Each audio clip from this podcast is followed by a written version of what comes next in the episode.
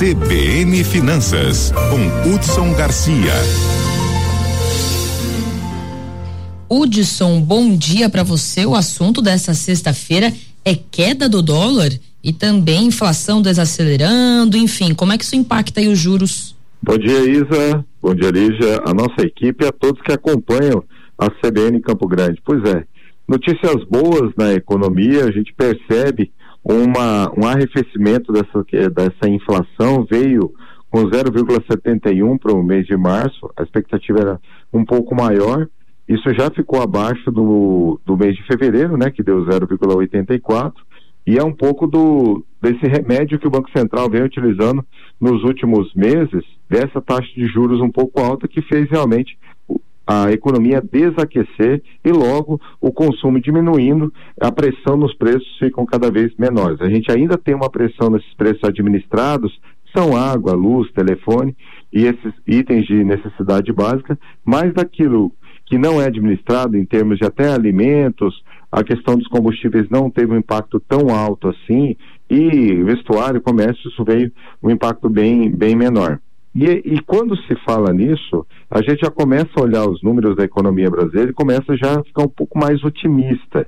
E além disso, o próprio governo federal vem falando muito dessa questão das negociações em moedas locais né? Ou seja, deixando de lado um pouco a questão do dólar.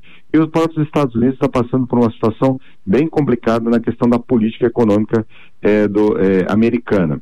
Então, olhando esse cenário de um dólar mais fraco e uma economia mais ajustada, a gente ainda, óbvio, precisa entender um pouco mais desses reflexos do arcabouço fiscal que a equipe econômica vem trazendo para uh, ah, para ser votado, para ser aprovado aí pelos parlamentares, mas ah, já abre um espaço para o Banco Central começar a pensar em corte nessa taxa básica de juros. Já existe uma previsão que esse corte começaria no segundo semestre, mas pode ser que seja até adiantado para o final do primeiro semestre. As próprias previsões já trabalham com uma Selic no final do ano a 12,75, já para 2024 caindo para 10%. 10%. E além disso, a gente sabe que o Brasil hoje vive uma situação de bastante atenção na questão do crédito, principalmente esse crédito para pequena empresa e o crédito para pessoa física.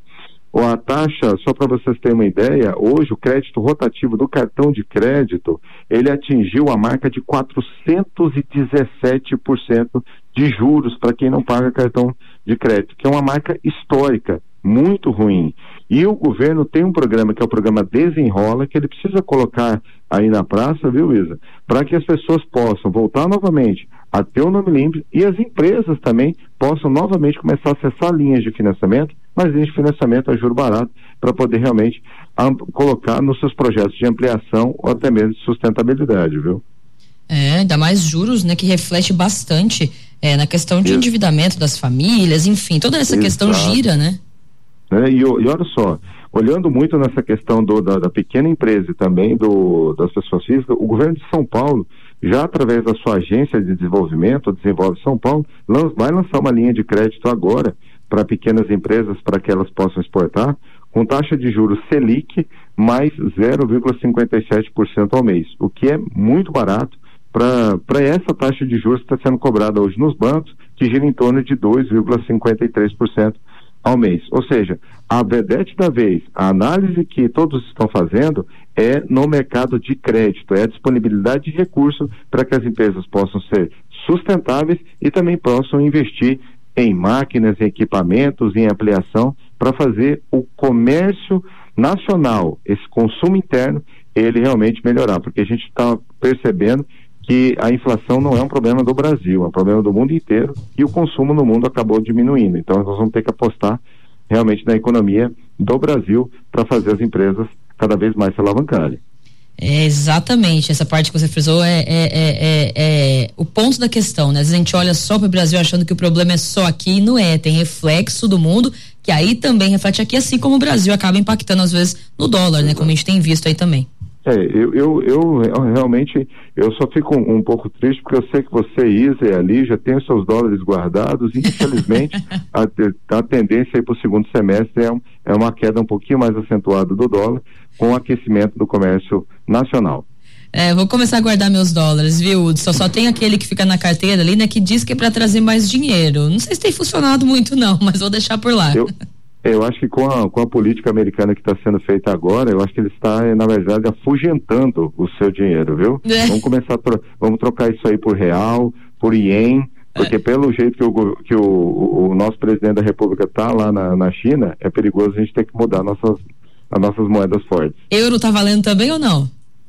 Tá valendo também, tá é. valendo também. Vou deixar então. Obrigada, viu, Hudson? Bom fim de semana para você.